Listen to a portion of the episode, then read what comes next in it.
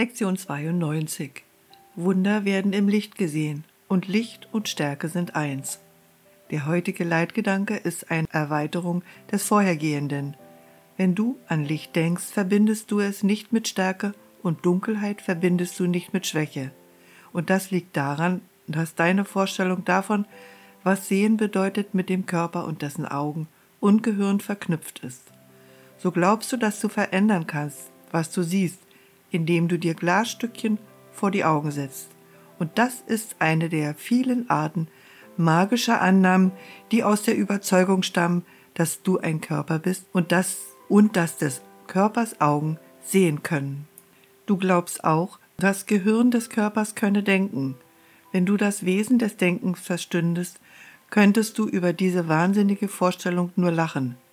Es ist genau so, wie wenn du glaubst, dass du das Streichholz hältst, mit dem die Sonne angezündet wird und das ihr ihre ganze Wärme gibt, oder dass du die Welt in deiner Hand hältst, wo sie sicher festgehalten ist, bis du sie loslässt.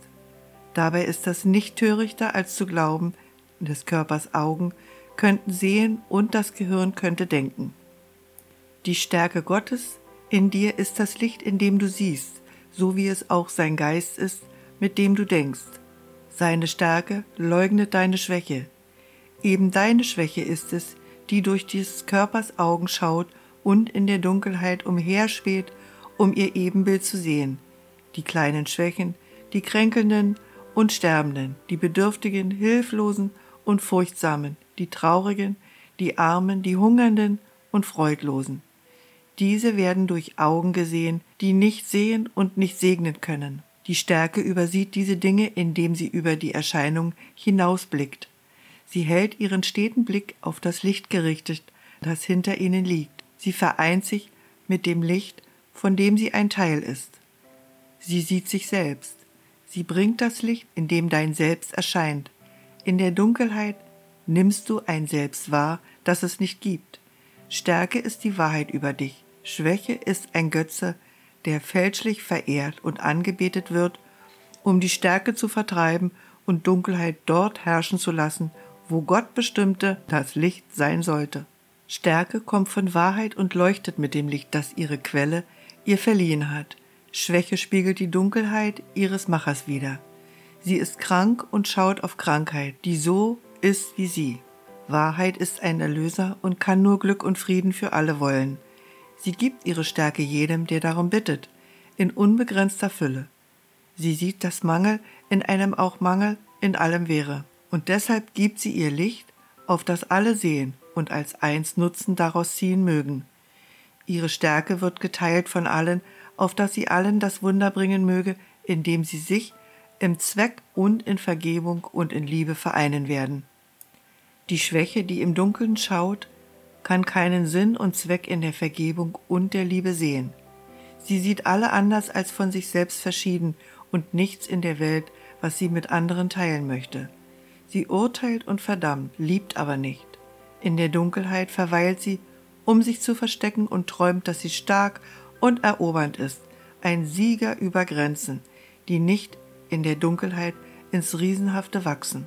Sie fürchtet und greift an, hasst sich selbst, und Dunkelheit bedeckt alles, was sie sieht, und ihre Träume werden so furchtbar wie sie selbst. Nicht Wunder gibt es hier, sondern nur Hass. Sie trennt sich von dem, was sie sieht, derweil Licht und Stärke sich als eins wahrnehmen. Das Licht der Stärke ist nicht das Licht, das du siehst. Weder verändert es sich, noch flackert und verlöscht es. Es wechselt nicht von Nacht zu Tag und wieder zu Dunkelheit, bis Morgen wird. Das Licht der Stärke ist konstant, sicher wie die Liebe und ewig froh, sich zu verschenken, weil es niemand als sich selber geben kann. Niemand kann vergeblich darum bitten, ihre Sicht mit ihr zu teilen, und niemand, der in ihre Wohnstadt tritt, könnte fortgehen ohne ein Wunder vor seinen Augen und ohne dass Stärke und Licht in seinem Herzen weilten. Die Stärke in dir wird dir das Licht schenken und dein Sehen derart lenken, dass du bei nichtigen Schatten nicht verweilst, die dir deines Körpers Augen liefern, um dich zu täuschen. Die Stärke und das Licht vereinen sich in dir, wo sie sich begegnen. Da steht dein Selbst bereit, dich als sein eigen zu umfangen. Dies ist die Stätte der Begegnung, die wir heute zu finden suchen und wo wir ruhen wollen, denn Gottes Frieden ist dort, wo denn selbst sein Sohn jetzt darauf wartet, sich selber wieder zu begegnen und eins zu sein. Lass zweimal heute uns 20 Minuten dafür geben, um diesem Treffen beizuwohnen. Lass dich zu deinem Selbst hinbringen.